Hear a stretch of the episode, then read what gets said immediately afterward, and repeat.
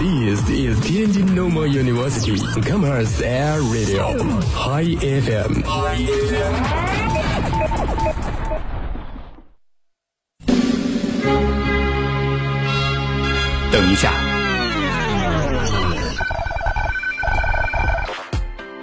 在看一部电影之前，你想先了解些什么？情节、导演、镜头、画面、演员、花絮。那么，你通过什么样的途径了解电影？聊天、书籍、报纸、网络、影音风暴。Hi FM 影音风暴，你想了解的电影信息，通通一网打尽。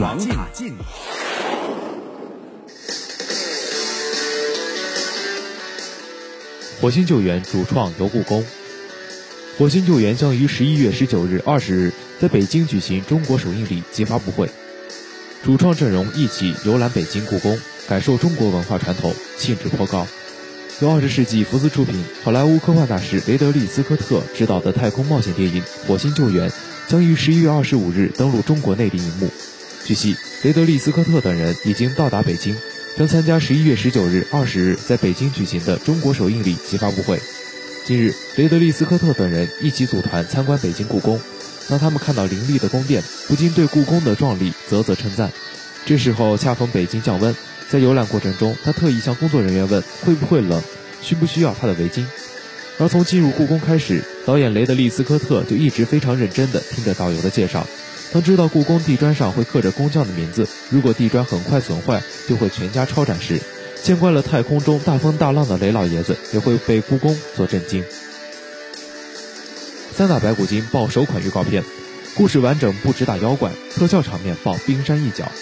导演郑宝瑞表示，此款预告片只是取自影片前二十分钟的素材，此次大家看到的只能说是冰山一角。三打白骨精首支预告片来了，由郑宝瑞执导，郭富城、巩俐、冯绍峰、小沈阳、费翔等主演的奇幻喜剧《西游记之孙悟空三打白骨精》将于二零一六年二月八日猴年初一全国公映。近日，片方发布影片的首款预告片《别来无恙》版预告片，导演郑宝瑞透露，此款预告片只是取自电影的前二十分钟素材，三打的特效制作应该是目前华语片里投资最大的一次，现阶段大量的后期工作还未完成。相比于全片的格局、特效制作等，这次大家看到的只能说是冰山一角。这款名为《别来无恙》的首个预告片中，西天取经四师徒和小白龙逐一亮相，既展现了被压在五指山下五百年以后猴王孙悟空重新现世的场景，同时还表现了孙悟空与沙和尚、猪妖等对打的画面。可以看出，三打电影中不仅仅是指三打白骨精的情节，而是保留了《西游记》的许多内容。对此，导演郑宝瑞表示。虽然孙悟空三打白骨精只是《西游记》中的重要一章，但希望通过我们的努力，让无论外国人还是中国人，无论小孩还是大人，都可以通过电影看到一个完整的西游故事。贾樟柯携赵涛、童子健亮相金马影展，《山河故人》将参与角逐七项大奖。《山河故人》导演贾樟柯携主演赵涛、童子健出席金马影展红毯，该片将参与角逐七项大奖。十月十七号。导演贾樟柯携电影《山河故人》主演赵涛、张艾嘉、童子健亮相2015台北金马影展红毯之夜，吸引众多影迷。据悉，第五十二届金马奖颁奖典礼将于十一月二十一日于台北市国父纪念馆隆重举行。《山河故人》入围最佳影片、最佳导演、最佳原创剧本、最佳女主角、最佳摄影、最佳音效、最佳原创音乐七项金马奖提名，成为本届金马奖热门影片之一。十月三十日，《山河故人》在全国正式上映。这是贾樟柯首部以情感为主题的电影，影片一改他以往作品的犀利冷静，而是从情感世界的构建出发，探索人与人之间的情感沟通。《山河故人》也因此被称为是贾樟柯最感性的电影，纠结的情感、青春的困惑、禁忌的忘年恋和亲情的多面性，都在影片中有所呈现。该片上映二十天，目前票房超过了两千九百万，这已经是贾樟柯导演最好的票房成绩。《零零七》片名背后暗藏玄机。最新的一部《零零七》电影让人欣喜的是，译制片名没有了“大破”“智破”“勇破”那些千篇一律又俗气无比的字眼，“零零七幽灵党”这样的直接干脆，正是我们想要的。说起来，《零零七》制片商一贯对片名的甄选精细谨慎。从1962年第一部《诺博士》到最新的《幽灵党》，李高梅已经拍摄了二十四部零零七电影，其片名可以按来源分为三类。第一是直接取自《零零七》小说的原著标题，第二是来自于原著的某个特定名词或某种素材，第三是电影的全新创作。无论是哪一种，他们都发挥了超凡的营销作用，帮助《零零七》这一招牌深入人心。半个多世纪以来，声名日隆。通过一系列译文盘点，我们还不难看出一个事实：虽然弗兰明在第三部《零零七》拍摄时就已经去世，但是他仍然在影响着最新的电影创作。上市公司并购热门 IP 各出奇招，高价值的 IP 本可以通过资本运营、孵化售卖和内容生产等多种方式变现。今年以来，对 IP 变现概念股的爆炒，也催生了一大批公司基于市场管理的意愿去并购持有优质 IP 的文化公司。今夏凭借花千骨 IP 打造的泛娱乐产业链而取得巨大成功，在业内再次掀起了对价值 IP 的热捧，并催生出并购热。记者注意到，近来多家文化业内上市公司通过并购以及战略合作等方式，积极布局优质 IP 资源，可谓是八仙过海，各显神通。此外，去年来已经有多家传统行业上市公司因主业增长乏力等原因，为谋求业务转型，纷纷并购影视、游戏类公司。业内人士对记者表示，高价值 IP 本可以通过资本运营、孵化售卖和内容生产等多种方式变现。今年以来，对 IP 变现概念股的爆炒，也催生出一大批公司基于市场管理意愿去并购持有优质 IP 的文化公司。绿洲乐队纪录片将拍，艾米制作团队打造。继艾米的纪录片《艾米》大获成功之后，该影片的制作团队又将开启下一个音乐纪录片的项目，而主人公则是英国传奇摇滚乐队绿洲。在纪录片中涵盖了大量的绿洲乐队从未公开的影像资料，并且将以独特的视角让大家更了解这一英国摇滚乐队。绿洲乐队是上世纪九十年代以来英国最受欢迎、最受评论家承认的乐队之一。乐队一九九一年成立于曼彻斯特，截至二零零九年六月。绿洲乐队全球共坐拥超过七千万的专辑，他们囊括了八次英国冠军单曲、七张英国冠军专辑、四座 MTV 欧洲音乐大奖与六座全英音乐奖，以及 BBC 电台听众票选三十年最佳音乐专辑。绿洲对英国摇滚在世界范围内的流行起到了关键性的作用。搜罗天下电影，尽在影视雷达。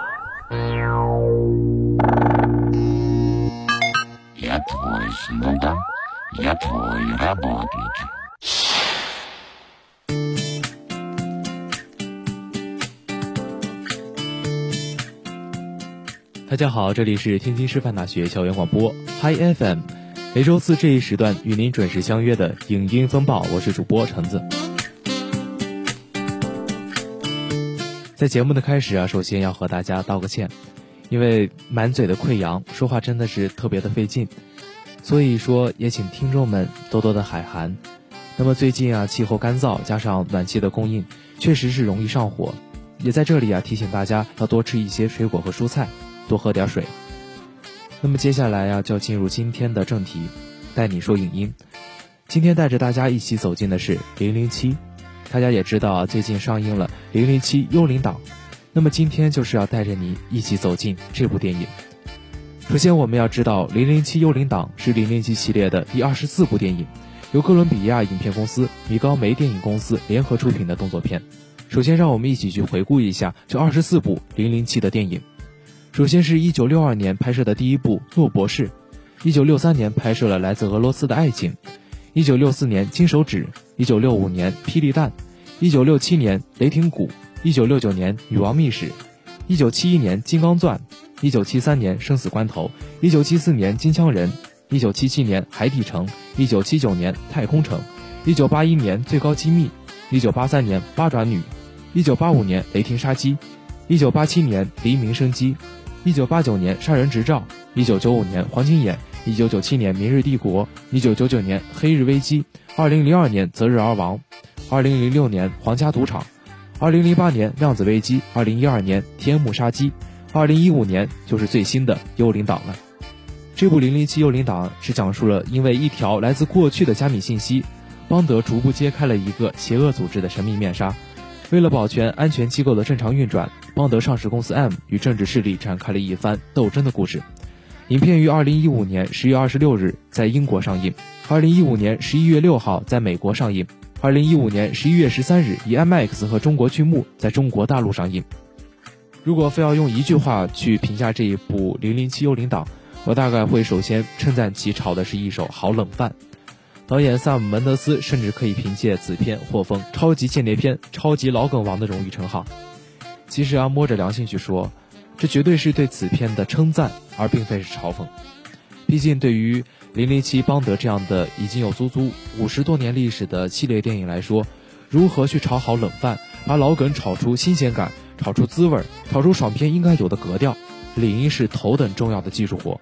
甚至可以说啊，这对商业电影来说都是一样的。对传统的重复和对新鲜的挖掘，两者对类型片的市场生命力来说，永远是缺一不可的。今天我也是把新片推荐和老电影回顾两个环节融在了一起。我今天将带您通过《幽灵党》这部影片，一起去回顾《零零七》系列电影。首先就让我们看看此片中又有哪些老梗获得了逆袭和颠覆重生的机会呢？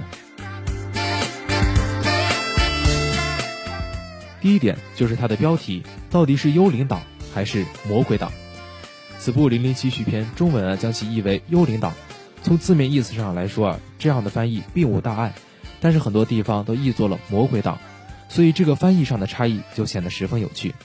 但是幽灵党在邦德系列中显然并不是个新被发现的反派组织，即使是在七一年的《零零七之金刚钻》之后，几乎就没有再出现过。那么有意思的是，幽灵党这个组织并不能算是完全的虚构。那么很多人都乐意把它和前苏联的某个特务机构当做幽灵党的一个原型，不仅是因为当时斯大林一手创立的这个特务机构和幽灵党的这个名字特别像，更因为是弗莱明写作和电影邦德系列伊始的时间和历史背景，那时候正值冷战期间，国际基本格局就是西方的诸国和前苏联的对立。那么英国特工的眼中钉啊，自然也就是前苏联的特工了。但是对于幽灵党的解读，依然还有另一种截然相反的观点。弗莱明在邦德系列中虚构这样一个邪恶的纯粹的机构，恰恰缓和了冷战时啊西方与前苏联的对立紧张的情绪。那么为什么这么说呢？因为通过阴谋论，世界上有这样一个神秘组织，它是一切恶事的罪魁祸首。那么现实中啊，原本错综复杂、难辨是非的政治格局，就得以简化为简单的善恶对立。在零零七系列的第二部《俄罗斯之恋》里啊，即使是前苏联的特务们，也同样深受着幽灵党这个幕后大 boss 的陷害。幽灵党也因此变成了是邦德和他俄国的邦女郎共同的敌人。那么，终于要说一说，在这新一部的零零七幽灵党中啊，幽灵党这个老油条到底经历了怎样的重新包装？显然，现在的世界格局和冷战时期已经大不一样了。所以说，这部影片把幽灵党和全球化联系在了一起。其实，这显然是一个巨大的槽点。嗯，大家都知道，全球化早已经是一个老掉牙的议题了。即使电影讲的是信息和安全系统的全球化，那也只是二十年前算是新鲜事儿了。再退一万步说吧，你把这部电影里的大 boss 定位于全球联网的监视系统，嗯，不管怎么说吧。把幽灵党总部包装成为一个大型的网管基地，明显不是一个特别新鲜的尝试。那么相比之下，这部电影对于男主角饰演的幽灵党头目的重新塑造就有趣的多了。在弗莱明原著及六十年代的零零七电影中，幽灵党的头目大多时候啊是背对着观众，看不到他的正脸，一般不是他的背影出镜，就是他的镜头对准是他坐着的下半身，然后膝盖上抱着一只白猫。白猫这个梗啊，在这一部零零七中也出现了。而导演和编剧啊，显然也是好好玩了一把大 boss 正脸，一般人看不到这个间谍片的老梗。同样，幽灵党头目出场的时候，也是很有逼格的，坐在了逆光之中，讲话也是磨磨唧唧的，通过他身边的保镖去传达，看起来十分的神秘。但就在观众大概都以为不能见到庐山真面目的时候，他轻易的就从逆光中转脸过来，大咧咧的对着邦德 say 了一个 hello。大 boss 这个超出零零七预期的行为，显然也是颠覆了大部分观众的预期。在这个信息透明、视觉超载的大时代，连大 boss 都不屑掩藏自己的脸了。影片中啊，还有一处明显向1967年的《零零七之你只能活两回》致敬。《你只能活两回》中啊，幽灵党的头目露了个正脸，那时候他就是半边脸有伤疤的男子。不过弗莱明解释说，作为反派的大 boss，自我修养就应该是像怪盗基德那样伪装自己，即使是做整容手术也在所不辞。所以在六十年代的电影里，脸上的伤疤大概只是 BOSS 的私人美学；而在新的零零七中啊，主演左脸上的后半段也出现了长长的疤痕。有趣的是啊，这次倒不再是伪装，而是真的受伤了。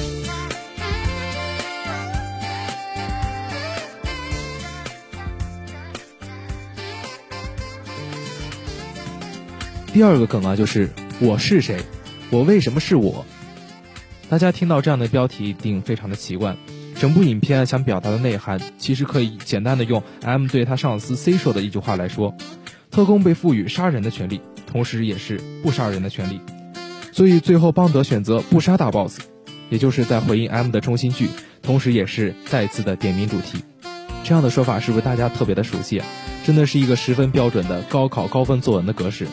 更具体一点说啊，如果天塌揭露了隐藏在一个被神化的超级特工的形象背后，邦德作为人的童年和过去，那么幽灵党就是在强调特工的人性有着怎样的力量。如果冰冷无情的监视机器对应的是集权，那么作为零零七一个有血有肉的人，对应的就是民主和对个人独立意志的尊崇。其实与现在科技战争中无差别残暴的远程杀戮武器相比啊。他能够亲临现场，切实地感受暴力。他有着判断复杂情绪，而并非只懂非黑即白的思维能力。他不是一个冷血的杀人机器，他有温情，有人性。其实这样的实地勘察，相比于远程的监视的优越，也在剧情中啊得以体现。其实这部影片尝试着去回答一个比较严肃的问题：特工这个行业到底有什么样的一个社会意义？作为特工，听从不断杀戮的意义到底是什么？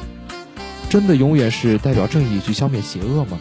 怎么去确定那个不断给出专断指令的上司和特工机构就一定是正义的，而不是腐败而残暴的呢？那么《零零七》这部电影就给出了一个相当乐观和理想主义的回答：即使你所在的机构腐败了，你还有爱你的耿直的上司，还有爱你的同事，还有头脑清醒的自己。所以不管那个上级机构怎么去编排你。特工拥有自己的独立和意志，有着自己的判断和决定到底要不要杀人的一个权利。至于沐浴在爱的教育下的特工，一定能够反抗权威，做出正确的判断，到底是不是过于理想化？那也就是看大家愿不愿意把零零七永远当做值得信任的英雄了。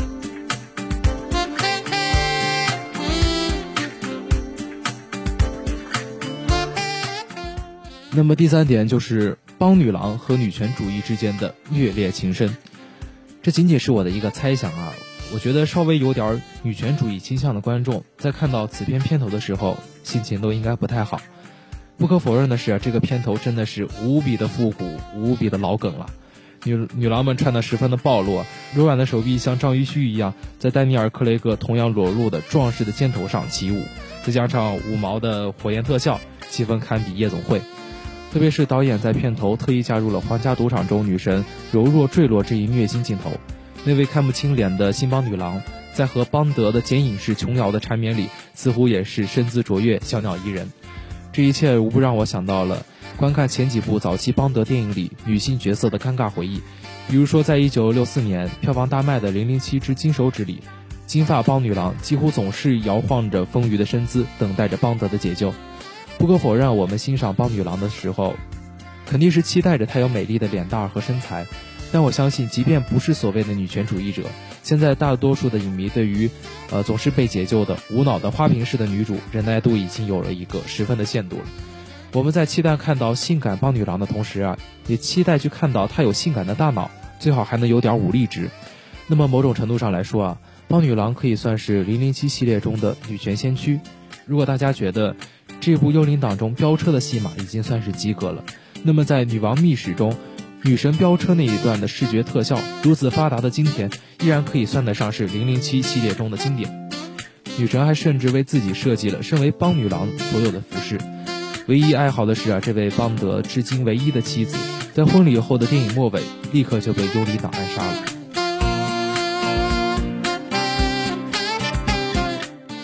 那么接下来和大家补充一些比较零散的梗，比如说《零零七》钟爱的逼格神器马蒂米酒，此梗啊一般是用来显示作为一个英国特工非凡的小资情调和品味。在这部《零零七》中啊，邦德来到心理治疗所的吧台，想要点马蒂尼，却被告知没有酒精饮品，也是一个比较搞笑的地方。那么第二点就是关于在火车车厢里的肉搏戏。据我所知啊，《零零七：俄罗斯之恋》和《零零七：海底城》都有非常精彩的火车肉搏。当然，天塌的开头也有过在火车顶上的肉搏戏。看来火车确实是零零七肉搏的忠实伴侣。第三点，关于强壮的傻大个儿的反派，此集零零七与邦德在火车里肉搏的那个傻大个，其实也是零零七系列反派人物的一个经典类型。这种类型的对手一般都是四肢发达、头脑简单，最后一准要被邦德以智取胜，来衬托邦德在智商上的优越。最典型、最受欢迎的应该是零零七海底城中的那个大钢牙了。那么本期节目中啊，也是简单的和大家说了说关于零零七幽灵党的一些传承与发展的地方，也通过幽灵党回顾了零零七系列的一些老梗，以及这些经典内容啊在哪里出现。那么这一段时间观察这部影片的口碑，也发现一个很有趣的一个经历啊，大部分人都觉得它比较烂俗，但我认为所谓的烂俗其实分为两种，一种烂俗是电影本身完全没有意识到自己的烂和俗，仍在真情实感的自我感动。那么还有一种烂俗啊，就是被电影本身意识到的，甚至是被电影故意去凸显的，以自嘲自讽的这种产生效果的烂俗。我个人理解啊，我们现在看到大部分早期的零零七电影，能够明显感觉到那就是真情实感，毫无自觉的在烂俗。而这一部啊，至少在一些细节上，它的烂俗显得是挺故意的，或者说复刻这些烂俗并凸显它们，本身就是它的一个目的。他仿佛在竭力向观众们挥着手说。快来嘲笑我吧，生怕观众们看不到他的荒谬。因此啊，这其实反过来倒起到了解构某些传统的作用。举个容易明白的例子，我觉得这部影片啊，从某种程度上来说，并不像是一个正剧，更像是《万万没想到》系列里那样低成本的武侠剧和标准偶像剧那样，就是一种嘲讽的喜剧。然而最大的遗憾的地方就是，这种讽刺并没有贯穿全片。但是无论怎么样吧，零零七系列确实是有着悠久的历史，你爱或不爱，它都在那里。其实啊，吐槽的过程中啊，也希望大家能够找到这部影片带给你的乐趣。好了，